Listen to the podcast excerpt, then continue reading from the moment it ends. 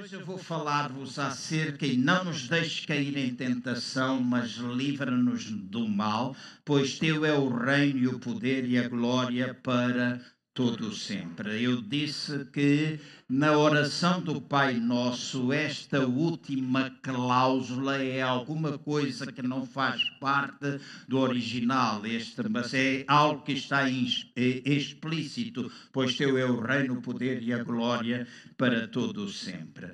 Agora, esta cláusula, e não nos deixes cair em tentação, mas livra-nos do mal, é provavelmente a cláusula que mais problemas criou aos teólogos. E por que é que eu digo isso? É porque eh, em todos os livros de teologia, quando se fala um pouquinho acerca do Pai Nosso, eh, esta é uma cláusula que acaba por ser como aquela pedra no sapato. Eu não sei quando se vocês já tiveram, penso que sim, já tive algumas vezes pedra no sapato e é uma coisa chata, a gente anda um bocado, magoa, depois fazemos assim, depois, depois fazemos assim outra vez, e a pedra só quando a gente tira o sapato e a remove, é que nós andamos com facilidade. Esta cláusula tem sido uma pedra no sapato, porque os teólogos sentem, principalmente todos aqueles que estudam, estudam acerca do caráter de Deus, sentem com razão de que Deus não poderia deixar as pessoas caírem em tentação ou no mal em nenhuma circunstância porque é contrário ao seu caráter. Então, quando eu estudo o caráter de Deus e estudo acerca de quem Deus é, da bondade dele, da graça dele, da misericórdia dele, do favor dele, etc., de ele ser Deus bom, justo, amoroso. Então, eles acham que esta cláusula não faz muito sentido na oração. E eu estive a ler, foram feitos muitos esforços ao longo dos anos para remover como alguma coisa que não fazia parte da declaração ou da oração inicial de Jesus. Mas foram esforços em vão, porque faz todo o sentido Jesus ter dito isto.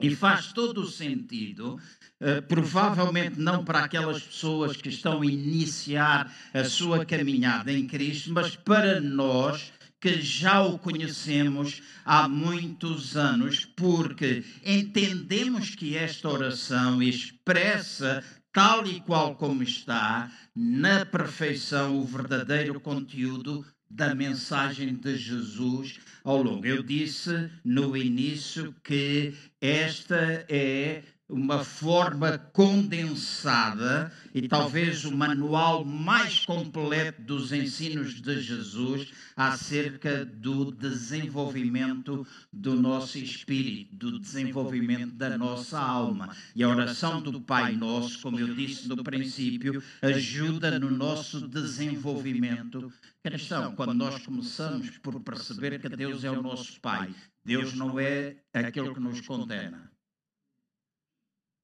Deus não é aquele que é barbudo, cabelos brancos, com um pau na mão pronto a dar-nos na cabeça quando a gente falha. Deus não é assim. A religião ensina isso.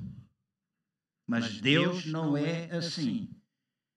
Deus tem uma relação comigo e com vocês de pai para filho. A maneira como eu me relaciono é de filho para pai.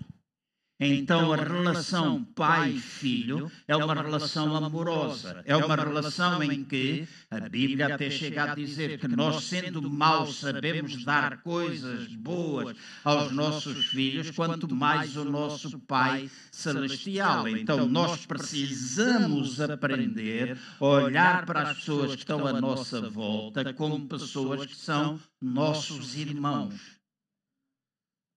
Alguns deles é que não sabem que são irmãos. Mas Deus também é o pai daquele que ainda não sabe que Ele é o pai. Aham. Ele é, não é pai de uns e não deixa de ser pai dos outros. Ele é pai de todos. Ele enviou Jesus para morrer, não por alguns, mas por todos. Então, as boas novas passa por nós mostrarmos àquelas pessoas que vivem de forma que não se relacionam como Deus, nós precisamos mostrar a essas pessoas que Deus é Pai, que Deus as ama, que Deus as cuida delas. E quando isto acontecer, nós deixarão, deixaremos de ouvir frases como aquelas que nós às vezes ouvimos: se Deus é bom, porque é que Ele deixa isso? E às vezes Ele não deixa, nem tem nada a ver com aquilo. Nem Deus, nem o diabo. Porque a gente também gosta muito de culpar o diabo por aquelas coisas que a gente faz. Né? Às vezes é simplesmente consequência da nossa má escolha. Uhum. Se a gente não pedir, por exemplo, direção a Deus, fazemos uma coisa, corre mal, porque é que a gente vai dizer que Deus, Deus, tu não olhaste para mim, Deus, tu não te interessas comigo, o diabo, tu estás amarrado em nome do Senhor Jesus, está quebrado aí. E pulamos e saltamos, nós é que temos de assumir a nossa responsabilidade, perceber que há princípios que nós violamos e porque nós violamos o princípio, nós estamos a viver aquilo. Então há uma responsabilidade também que é nossa, porque Ele é meu Pai. E por aí fora, nós estudamos várias passagens nesse sentido. Então, a oração do Pai Nosso é este manual e quando ele utiliza esta cláusula e não nos deixe cair em tentação, mas livra-nos do mal, é porque Jesus conhecia muito bem os perigos e as dificuldades subtis que a alma em desenvolvimento espiritual iria passar após aquela fase inicial. Jesus, ele não via somente o presente, ele via o futuro. Ele via o futuro. Então, então ele sabia perfeitamente os problemas, as dificuldades, uh, aqueles ardis muito subtis pelas quais tu irias, ou pelos quais tu irias passar no teu desenvolvimento espiritual. Então, o que eu posso dizer é assim: quanto mais nós oramos, quanto mais nós adoramos, quanto mais tempo nós dedicamos à meditação, quanto mais nos treinamos espiritualmente, mais sensíveis nós nos tornamos. Verdade? Então, se eu oro, mais. Se eu treino espiritualmente, se eu medito na palavra de Deus, meditar, falar para mim mesmo, mastigar, bater dentro, trazer à boca, voltar como animal ruminante, a gente medita dessa forma, então mais sensível eu me torno.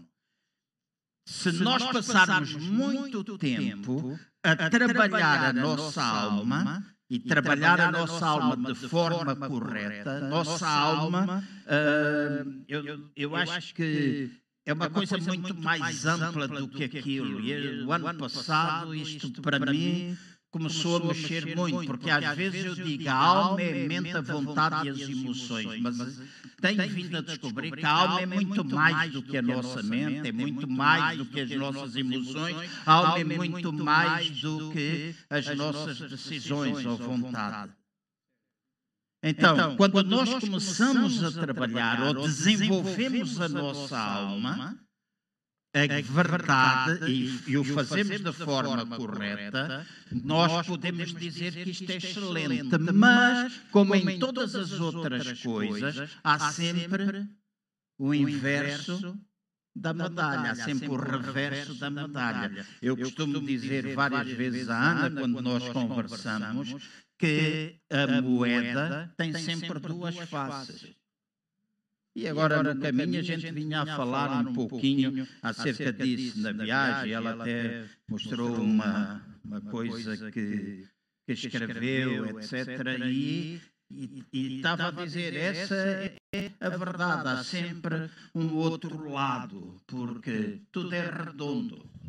A minha mãe dizia, Adriano, e tu conheceste-a, e conheces ainda, graças a Deus, ela sempre dizia, filha, a gente nunca cospe para o ar. É um ditado, a gente nunca cospe para o ar, porque o hum. cuspe pode cair em cima da nossa cabeça. E havia uma coisa que ela estava sempre, sempre, sempre a dizer, ser humilde, filho. Ser humilde. Guarda o teu coração, ser humilde. E havia outra coisa que ela fazia quando nós estávamos em Moscavide e tínhamos aquelas velhotas todas no final do culto a vir abraçar e dar-me beijinhos e algumas que porque o culto tinha sido potente, choravam, ranhosavam, etc. E davam-me aqueles beijos todos. No fim, ela esperava sempre e via-me trazer aqueles toaletes pequeninos que ela sacava não sei aonde. Dizia, filho, limpa a tua cara que tu vais cheio dessa ranhuça e das lágrimas das irmãs. Mas ela sempre dizia isso. Então, ao reverso da medalha. Quanto mais sensíveis e espirituais nós nos tornamos, escutem bem, mais poderosas e eficazes as nossas orações se, se tornam. E maior é o nosso poder de cura e mais depressa nós progredimos. E esta é, de facto, uma verdade simples. Eu conheço Deus, eu crio intimidade com Ele, eu oro, eu medito, eu vou ver as minhas orações por causa da comunhão serem mais eficazes, mais poderosas, eu vou progredir mais rapidamente. No entanto, agora escutem, no entanto, pela mesma razão, nós nos tornamos vulneráveis uh, formas de tentação que outros não têm.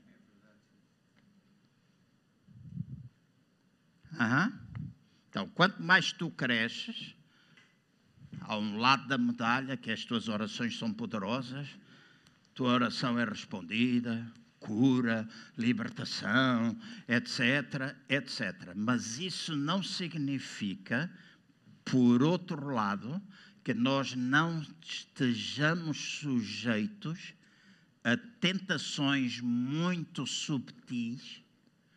Não é aquela tentação de nós, agora somos muito espirituais, até acabamos, porque são pentecostais, de falar em línguas, ou isso, ah, agora vou ter a tentação, se este irmão que está aqui se distrair, eu não trouxe guarda-chuva, vou meter aqui o guarda-chuva e vou levar para casa. Ninguém é tentado com essa porcaria, embora Alguém costuma tirar os guarda-chuvas à entrada da igreja, não é? Algumas vezes, a mim já me tiraram algumas vezes, não aqui, mas em alguns lugares, né? Então eu procuro esconder sempre o meu num sítio onde ninguém olha muito para ele. Mas ninguém vai se sentir tentado para ir roubar a Bíblia, ninguém vai se sentir tentado para ir roubar a carteira do irmão que está sentado ao lado ou está sentado à frente. Não estamos a falar desse tipo de tentações, mas são aquelas transgressões ou aquelas tentações aparentemente menores, aquilo que a Bíblia diz que são as pequenas raposas que estragam as nossas vinhas. Vocês conhecem esse versículo, né? Da raposinha que estraga a vinha, que vão essas pequenas tentações, essas coisas aparentemente insignificantes e muitas delas ninguém vê, que vão estragar e fazer fraquejar o nosso poder espiritual vão fazer com que nossa força nossa alegria, nosso poder rapidamente seja dissipado se nós também não combatermos essas tentações de forma rápida. Então, à medida que nós progredimos, esperam-nos novas e poderosas tentações, sempre prontas a derrotar-nos se nós não, não estivermos vigilantes. Querem exemplos? Vou dar alguns a tentação, e essa é uma tentação dentro da igreja, a tentação de nós trabalharmos para a nossa glória.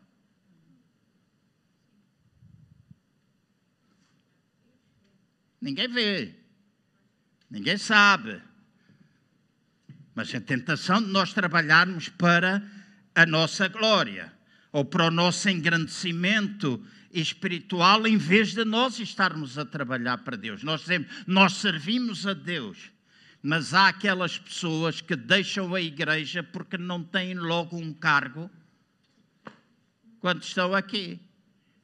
Então, é, a igreja é um lugar de comunhão, é um lugar de serviço. Quero dizer a todos vocês que o meu desejo é que todos vocês possam servir e todos possam trazer o vosso contributo para o desenvolvimento do corpo. Esse é o meu desejo.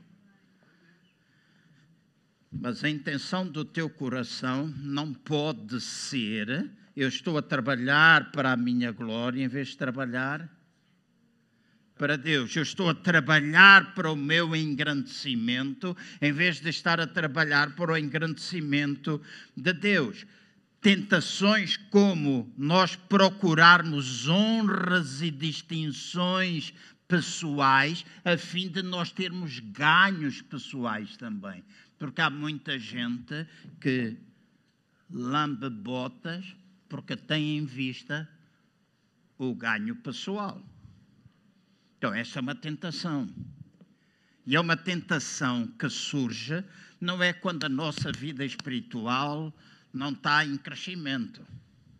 Porque quando ela não está em crescimento, a gente faz muita coisa, nem dá conta que fazemos isso. Mas é quando nós estamos em desenvolvimento espiritual que nós nos começamos a perceber dessas coisas que estão dentro do nosso coração, dentro da nossa alma.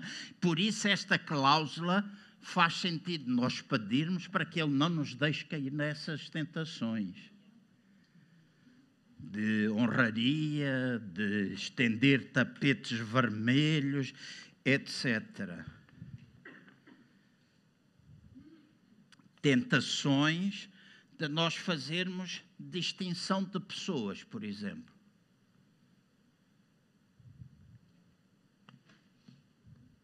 Às vezes é fácil fazer a distinção de pessoas. Nós somos todos iguais. Nós somos todos filhos. Então, quando nós fazemos distinção de pessoas, nós estamos a ser tentados a fazer julgamentos. Porque o, e o julgamento não é uma coisa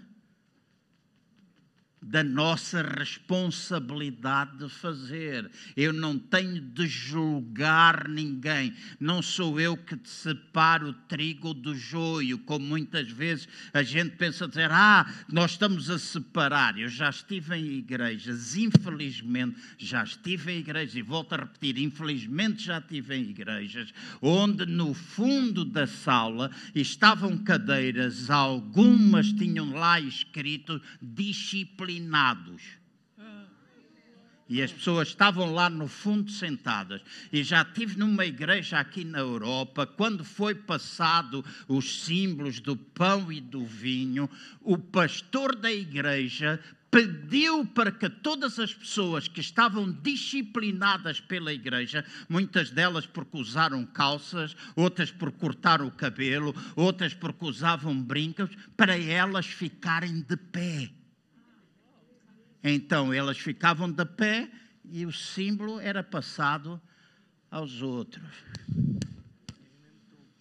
E nós dizemos, ah, isso foi há quantos anos?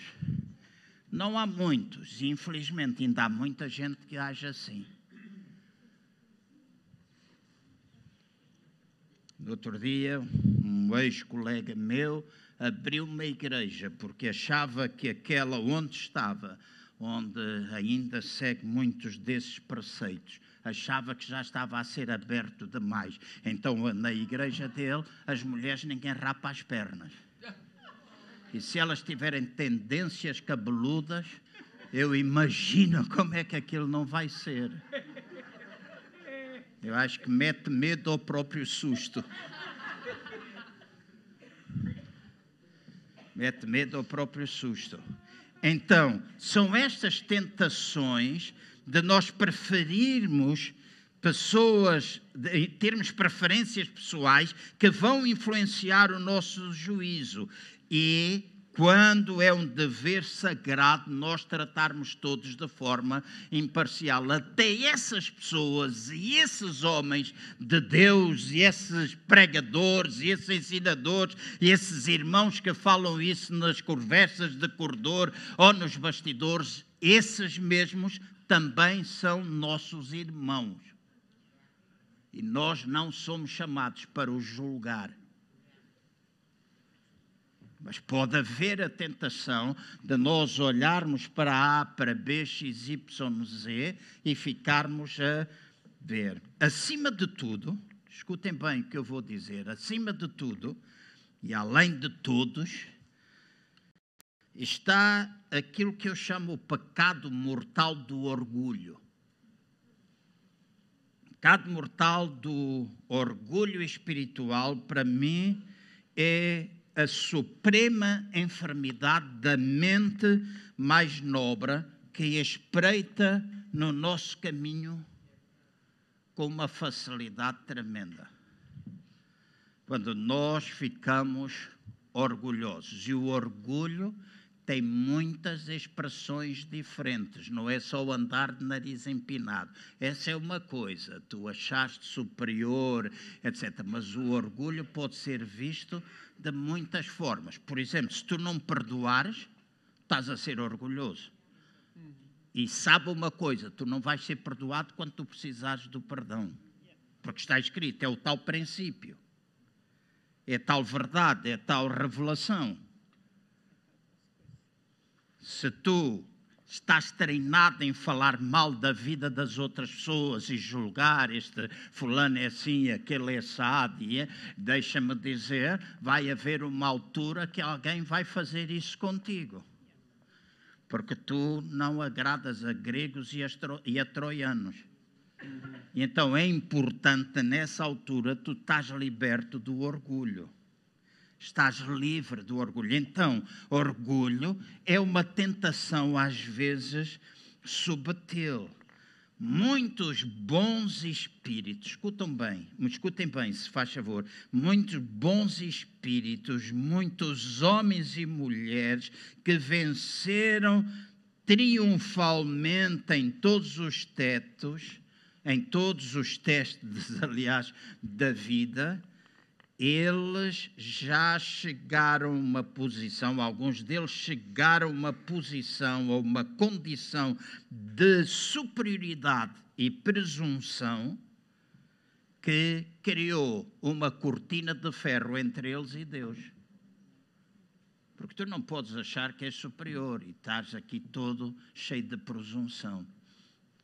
Eu tenho sempre muita dificuldade com aquelas pessoas que se apresentam como tendo resposta para tudo e que sabem tudo e que e o Facebook e, a, e, o Instagram hoje é o pregador, é o púlpito de muita gente que gosta de falar dessas coisas. Sabem todas as coisas, têm resposta para tudo. Quando alguém manifesta uma opinião contrária à deles, só chovem 50 comentários e alguns deles agressivos. E isto chama-se orgulho, isso chama-se a pessoa ter chegado a uma condição que se acha superior aos outros, por isso leva a vida a deitar os outros abaixo. E eu posso discordar de ti, tu podes discordar de mim, e ainda assim nos tratarmos com educação, respeito, reverência, submissão uns aos outros, porque essa é a forma bíblica de nós fazermos as coisas. Então, estas são tentações, não é aquela coisa. Eu já disse, eu gosto de falar isto simples. Muitos irmãos, aqui, alguns, Flávia é a primeira vez, a Jana, o jo, Joel, Rafael, Rafael, eu ia chamar-lhe Joel, mas Rafael.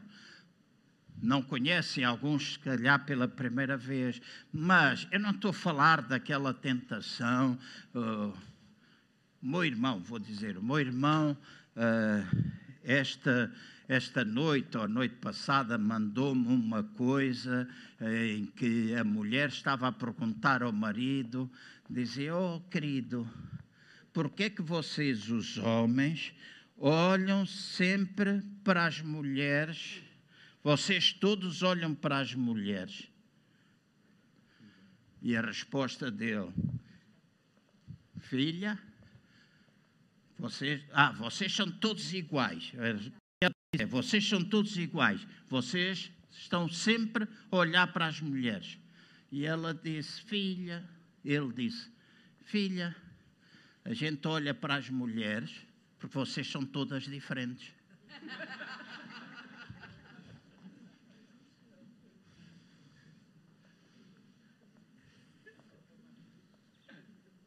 Então, eu não estou a falar dessa tentação, olhar, eu costumo dizer, isso ajudou muito quando eu tinha 14 anos, o meu professor da escola dominical ajudou muito. Ele disse-me, João, eu tinha 14 anos, naquela altura da descoberta da sexualidade, as mulheres, a gente olhava para as miúdas, aqueles beijinhos às escondidas, etc.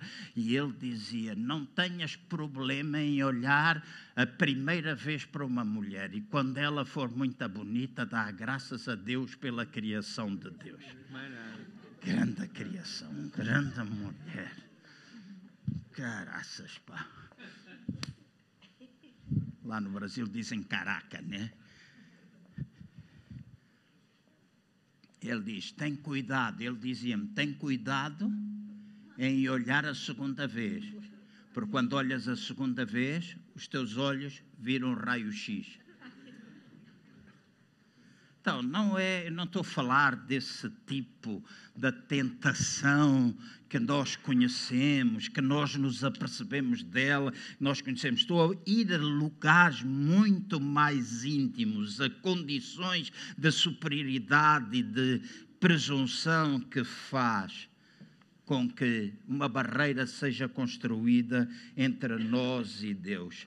Grande saber, escuta Grande saber implica grande responsabilidade. E a traição da grande responsabilidade acarreta consequências para nós. Mas é para nós. Não é para ti. Aquilo que é teu é para ti, o que é dos outros é dos outros. Então, há necessidade de nós ficarmos conscientes disso e nos apercebermos de que há um trabalho que necessita ser feito na nossa vida. E esta cláusula deve ser usada por nós, dizer: Deus, ajuda-me, Deus livra-me destas tentações, livra-me da falta de humildade, livra-me do orgulho, livra-me desta ideia de que eu sou superior, livra-me destas coisas. Eu oro, eu cresço, desenvolvo, tenho benefícios ao encontro, muitas coisas, mas não sou eu que curo ninguém. É Deus quem cura. Então eu não posso desenvolver aquela ideia ah, eu sou o Todo-Poderoso.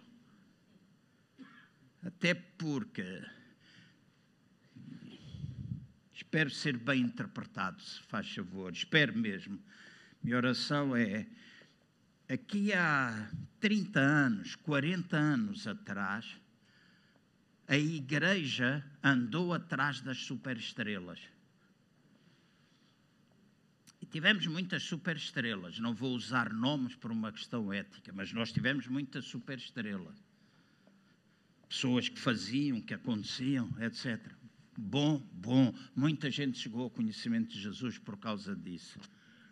Mas o outro lado da moeda é que esses dons, essas chamadas, existiam na vida das pessoas para treinar o corpo a fazer. E a maior parte deles não o fizeram, então, quando o ministério deles acabou, acabou tudo o resto. Então, é destas tentações que nós precisamos livrar-nos. Né? Nós precisamos livrar-nos delas. Os antigos escritores, conscientes destes perigos, que escreveram com tanto talento, eles fizeram alegorias neste sentido.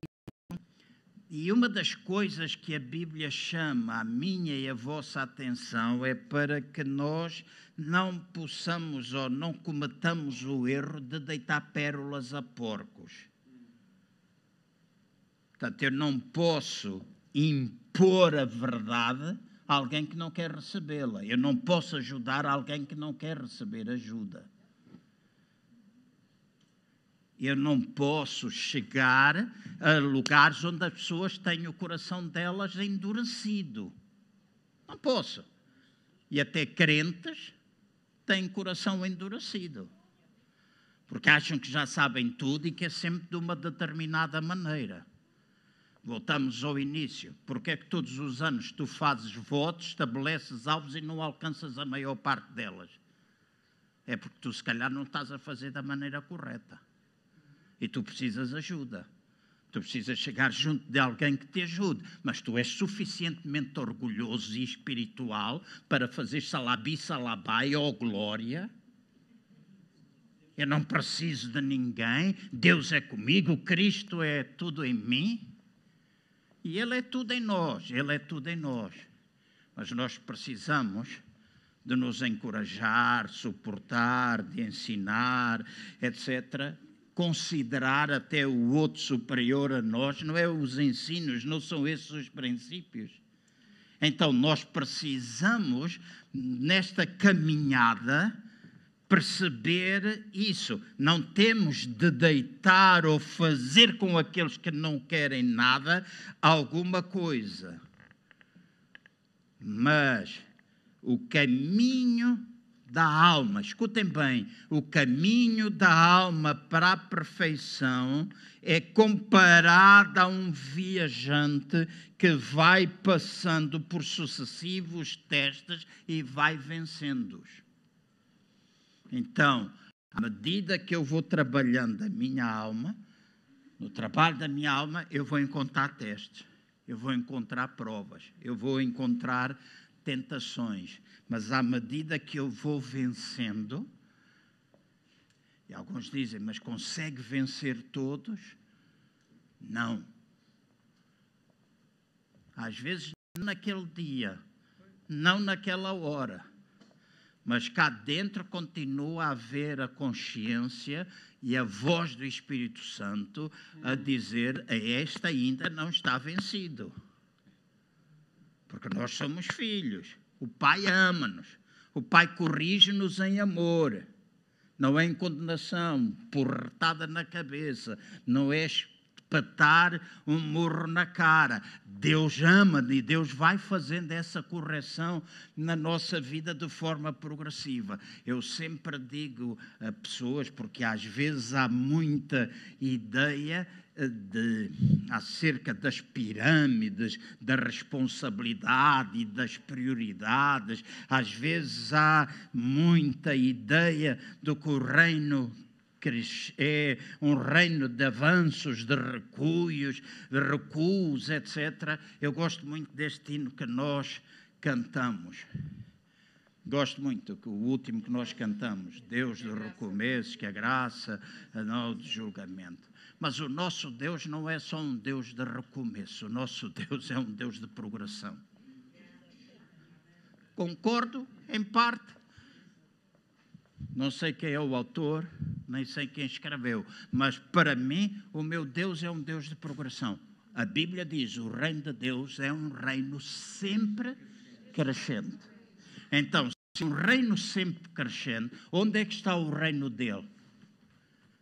Dentro de mim, dentro de ti. Então o reino de Deus está sempre a crescer dentro de ti. Há momentos quando nós estamos neste crescimento e às vezes andamos num determinado nível, nós andamos por aqui, aparece um teste. E a gente não vence o teste. Aqui. Então, ele continua dentro de nós ajudarmos e nós continuamos a caminhar, nós continuamos a alcançar vitórias noutras áreas, nós continuamos a alcançar bênção de Deus, nós vamos progredindo, nós vamos avançando, vamos conquistando coisas no reino de Deus, nós vamos sempre a progredir, estamos a subir de nível e quando nós chegamos a determinada altura, nós subimos para um outro patamar e quando subimos ao outro patamar, nesta fase onde ali nós não vencemos o teste, nós vamos enfrentá-lo outra vez só que agora já estamos num nível superior. E uma das duas coisas acontece: ou a gente aqui vence, ou a gente aqui não vence. E se não vence, o caminho é o mesmo. E eu não vou pedir para me porem ali uma cadeira, mas o caminho é o mesmo. A gente vai progredindo, e quando chegamos aqui, no tal patamar mais alto, onde a gente falhou em alcançar a vitória naquele teste, nós vamos enfrentá-lo outra vez. E a gente ganha, ou continua sem ganhar, e a vida continua assim. Então, o reino, esta coisa de sempre com recomeços, dá sempre a sensação que a gente anda para trás. Eu sei que na vida às vezes damos um passo atrás para a gente dar três ou quatro para a frente, eu sei. Né? E às vezes a gente tem de acertar o passo. Quando eu era mais novo na igreja onde eu cresci, e quando comecei a despertar com essa idade, os 15, 16 anos, 17 anos, principalmente aos 17, 16, eu andava, eu ouvia na igreja, nós temos de pedir sinais. Lembras? São, temos de pedir o sinal a Deus para saber quem é a nossa mulher quem é que é a mulher que Deus tem para nós. Temos de pedir um sinal a Deus. E eu gostava às vezes de. E eu dizia, caraças, não. Sinal, como é que eu vou ter sinal? Como é que eu vou pedir um sinal se aquela é para mim? Porque às vezes, assim, mais novo, um mês eu gostava desta, outro mês eu gostava daquela. Qual era o sinal? E eu lembro-me, são, quando eu namorei com a Mami, eu lembro-me que fazia isso algumas vezes. Eu fiz isso algumas vezes. Criancice, mas eu fiz, Inácia. Que era, eu estava neste lado do passeio, tinha a estrada para atravessar, e eu fazia oração e dizia: Deus se ela é a que tu escolheste para mim, faz com que eu suba o passeio com o pé direito. Sério, eu fiz isso muitas vezes. E houve muitas vezes, porque aprendi isso. Antigamente éramos obrigados a frequentar a mocidade portuguesa, e quando a gente tinha de marchar, né, então a gente fazia uma coisa que se chamava acertar o passo então, quando eu chegava ali e vi que ia subir com o pé esquerdo, eu acertava o passo e subia, porque era aquela que eu queria. Então, nós às vezes, na nossa vida, e transportamos isso, coisas que fizemos na infância, nós transportamos para o futuro. Neste, este, nós não vivemos um tempo de andar a pedir sinais a Deus. Nós hoje não somos guiados por sinais, nós hoje somos guiados pelo Espírito Santo de Deus e pela Sua palavra. Ponto final. Eu não preciso dizer, ah, dá-me um sinal. Qual sinal? Qual carapuça? Então, nesta caminhada, quando nós vamos trabalhando e progredindo, Deus vai cuidando e mexendo com cada um de nós. Então, nós vamos chegando a uma altura nesta caminhada progressiva que vamos alcançar vitória.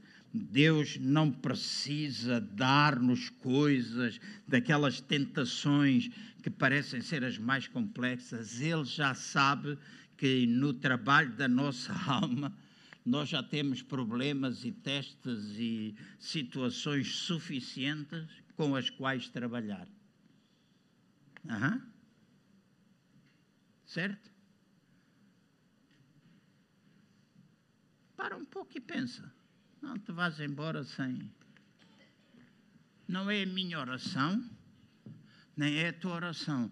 Se tu vives constantemente a ter uma língua de trapo, eu posso orar 50 vezes, pôr-te careca, como eu e o Flávio somos, a gente ora, a gente abana, a gente pode orar, mas, mas, a língua de trapo muda, não pela minha oração, mas pela tua decisão de controlares a tua língua, porque não é Deus que faz, és tu que fazes. Está escrito. Está escrito. Então, nós temos trabalho, temos essas tentações, nós estamos desse progresso. Por isso, Deus introduziu esta cláusula para que eu e tu possamos de alguma forma, pedir a Deus que não sejamos confrontados que é, com algo que seja demasiado grande para o nosso nível atual de compreensão.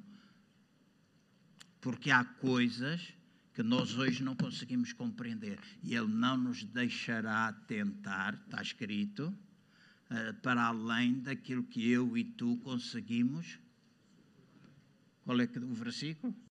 Suportar.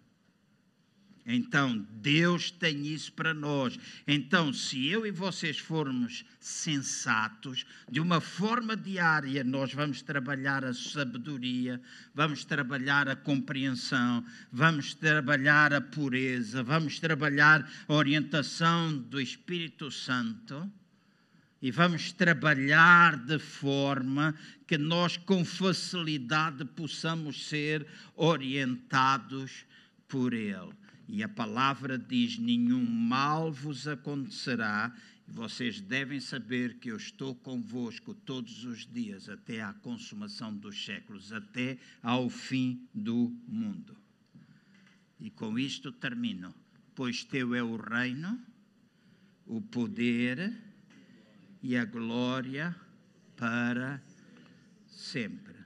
Teu é o reino. Reino significa toda a criação em todos os, os planos, em todas as áreas. Porque quando nós falamos de reino, vimos isso lá atrás, nós estamos a falar da presença de Deus. Nós estamos a falar de reininhos, nós estamos a falar da presença de Deus. Então eu tenho de reconhecer a presença de Deus. Teu é o reino. Livra-me dali. E o teu é o reino. A tua presença se manifesta. A tua presença está conosco. A tua presença, lembrem-se daquilo, lembram-se daquilo que eu disse? Eu e vocês somos a expressão ou a manifestação de Deus. Então, quando a presença está em nós, eu e vocês manifestamos e expressamos Deus. Amém? Pois diz: o poder. Como é óbvio, aqui está a falar não o poder humano, mas o poder de Deus. E nós sabemos que Deus é o único que tem poder. Então, quando eu faço algo, quando eu oro, quando eu vejo resultados, eu tenho de entregar essa glória para Ele, eu tenho de entregar ou reconhecer que é esse poder de Deus que me ajudou a fazer tudo aquilo que deveria ser feito. Se nós tivermos um pianista, é através das mãos do pianista que ele expressa aquilo que está dentro dele. Então, toda a humanidade pode ser vista como os dedos de Deus. Nós expressamos Deus através dos nossos dedos, através daquilo que nós fazemos e expressamos, reconhecendo que o poder não é nosso, o poder é dele. E depois, se nós compreendermos isto, então nós vamos saber que todas as obras que nós fizermos, são parte da inteligência divina através de mim e através de ti. Falávamos no carro acerca da diferença entre conhecimento, sabedoria e revelação. Três coisas. Para muitos é a mesma coisa, mas são coisas totalmente diferentes. Então, se eu reconheço o poder dele, então a inteligência de, divina trabalha através de mim para poder chegar até às outras pessoas. Então eu devo dizer: Deus inspira-me nisso. E Ele vai operar essa mudança em nós e aí nós vamos compreender na plenitude o que é que é a onipresença, o que é que é a onipotência de Deus nas nossas vidas. E Ele vai transformar a tristeza em alegria, Ele vai transformar a velhice em juventude, Ele vai tra transformar as sombras em luz. E por aí fora. Ele vai transformar. E transforma onde? Em ti e quando Ele transforma em ti, transforma em nós. Porque nós somos a luz. Nós quem? Nós, igreja. Então nós fazemos isso. E depois termina. E a glória. E a glória para todo sempre. O que é que é glória? E a glória que recebemos por fazermos alguma coisa. Deixem-me ver se eu me explico e termino. A glória ou o reconhecimento que eu posso receber por alguma coisa bem feita que eu faça, eu tenho de, no meu interior, atribuí-la a Deus porque ao fim e ao cabo foi Ele que me deu o poder, a graça, a sabedoria para poder fazer. Às vezes nós temos dificuldade em lidar com elogios. Essa era uma área muito difícil na minha vida. Se alguém me elogiava, eu era daqueles, não sei se foi o pastor Jorge, quem foi que disse isso aqui, né, que, ah não, ou, quem? Foi Susana que disse. Ah, não, não temo, ah, não. E às vezes elogiava-me por coisas que eu fazia, dizia, ah, não, e até ficava vermelho, tomatão, fazia-me lembrar os tempos da escola, quando às vezes roubavam o lanche de alguém, a professora perguntava quem era, eu no fundo ficava todo vermelho e eu estava sempre a pensar: ela vai pensar que fui eu, ela vai pensar que fui eu. Né? Ou como na escola, né? onde eu andei, uma vez um colega da frente deu um pum mal cheiroso. Verdade. Deu um pum mal cheiroso. E quando começou a cheirar mal, a professora perguntou: o que é que é? E ele olhou para trás. estava atrás olhou para trás até que chegou ao último.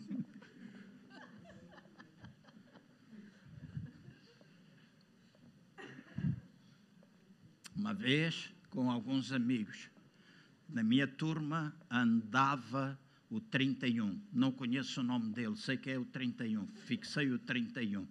Porque o 31, em todos os anos que o Liceu Salvador Correia, que foi onde eu estudei, abriu, ele foi o aluno mais inteligente que por lá passou. Tudo 20. Mas aquele tipo não se divertia. Dizemos, o que é que tu fizeste nas férias? Estudei o dicionário. E o gajo usava palavras caras que se fartava. Ah, o que é que tu fizeste? Fiz experiências físicas. Não ia à praia, não fazia aquelas coisas normais que a malta nova fazia. E ele estava lá na turma. Eu lembro, eu, Carlos Lemos, Jorge Anjos conheço, o Moita, o Olgário, e era o terceiro, era o Vitoca. A gente chamava Vitoca. Vitoca era Paulo Jorge. Nós comprámos, naquela altura havia as bombas de carnaval, aquelas bolinhas com líquido lá dentro, que a gente atirava, aquilo cheirava mal, como tudo. E eu lembro-me que na aula de canto coral, nós íamos ter aula de canto coral. Eu cantava no coro da igreja, pertencia a um sexteto, mas na aula de, na aula de, de canto coral eu era desafinado. Porque quando ela fazia do, ré, mi, eu fazia do, mi, e eu, aquilo que eu queria era ser desafinado. Para o que é que era desafinado? porque a gente ficava no fundo da sala. Então, no fundo da sala estavam os desafinados todos. Era o que a gente queria. Era o tempo da coboiada. Era o tempo de apanhar carochas lá fora e levar para lá, para fazer corridas de carocha. A professora era uma judia chamada Lígia Isagui. Era o nome dela, nunca me esqueci. E eu lembro-me, nós, os desafinados, éramos os primeiros a entrar. Então, quando a gente entrou, rebentamos não sei quantas bombas de mau cheiro. Eu estou a dizer, não foi uma, duas, foram muitas bombas de mau cheiro. E depois o Olgário fazia assim, andava a passar no nariz do pessoal. E era um pivete. Quando ela entrou e fechou a porta, era um pivete dentro da sala. E ela começou a rir, pensando que foi alguém que tivesse largado uma bufa e que cheirava mal. Volto outra vez a dizer, não me lembro do nome dele. Encontrei, não, não foi o 31. Não foi o 31, foi o 27. Ele era o 27. E o 27, Parvalhão, disse à professora: Sou professora, sou doutora, não era professora que a gente chamava, sou doutora. Isto não é aquilo que a sua doutora está a pensar. Isto são as bombas do carnaval. E quando ela ouviu isso, sai porta fora, trancou-nos lá dentro e foi chamar o secretário e o reitor do liceu. O secretário era o pai do falecido pastor Tomi, da igreja da Convenção Batista, que quando esteve em Lisboa, ele disse: "O meu pai falava de ti, porque na escola eu era malandro. Estudava, dispensei, estudava, mas gostava de me divertir. Então ele disse: "Teu pai", e ele era cinco anos mais novo do que eu. E quando o reitor entrou, naquele cheiro insuportável, ele perguntou quem foi. E foi um a um, quem foi? Vocês acham que alguém se acusava? Não. Não foi ninguém. Quem é que foi? E a gente depois ficou a pensar, este termo, não sei se no Brasil conhecem, mas nós conhecemos em português, os bufos. Os bufos são aqueles que chibam. Se chibam. Então, eu, o Lemos, o Vitoca, o Olgar, todos esses, fomos para a esquina da pastelaria Presidente, em Luanda, que está em Odivelas. Aquela pastelaria Presidente Odivelas tinha os melhores mil folhas. Ah, que maravilha aquela coisa. Nós sentámos, fomos lá dentro da pastelaria e em vez de ficarmos dentro da pastelaria a comer e a beber as Coca-Colas, nós viemos para a rua e sentámos-nos na esquina a passar a pente fino todos os nossos colegas a pensar qual destes se vai chibar. Se algum deles se chibar, está feito o bife. E a gente fez isso e fizemos a lista e tentámos assegurar que ninguém se chibasse, muito menos o parvalhão do 27, que não tinha necessidade de dizer aquilo. E o reitor disse: toda a gente vai ser expulsa. Vai haver uma falta disciplinar coletiva. E nós todos ficámos assim, porque aí já entrava um senhor chamado Cardoso. que cada esquerda dele a gente levantava voo. E entrava, e nessa altura a gente ficou assim: vai haver. Sabem quem é que nos salvou? O 31. O 31. Não eram 31.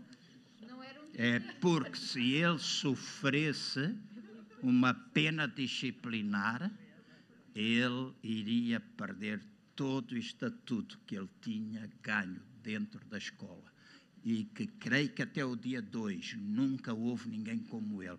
20 a quase tudo, 19 e meio uma vez numa disciplina. Ele ensinava a professora de matemática às vezes. Quando ela fazia coisa, ele dizia: está errado. Tipo, era um crânio. Então, o que eu estou a querer dizer com esta história é a glória. A glória. Tu treinas, tu reconheces, tu és, mas em colocas aos pés de Jesus e diz: A glória é tua. A glória é tua. Teu é o reino, teu é o poder, teu, teu é o reino, tua, é a tua presença. Eu sou a manifestação, a presença é tua teu é o poder. Então, o que eu faço é por causa do teu poder. E tua, desculpa, tua é a glória. Eu faço alguma coisa, mas a glória tem de ser transferida para Ele para sempre. Vamos ficar de pé, se faz favor. Obrigado pela vossa paciência. Mas foi para acabar.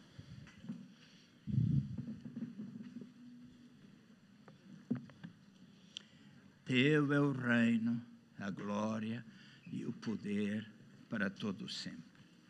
Eu sei que nós vamos ter de sair, mas eu vou pedir que vocês façam um minuto, um minuto e meio de silêncio, vocês e Deus, todos nós.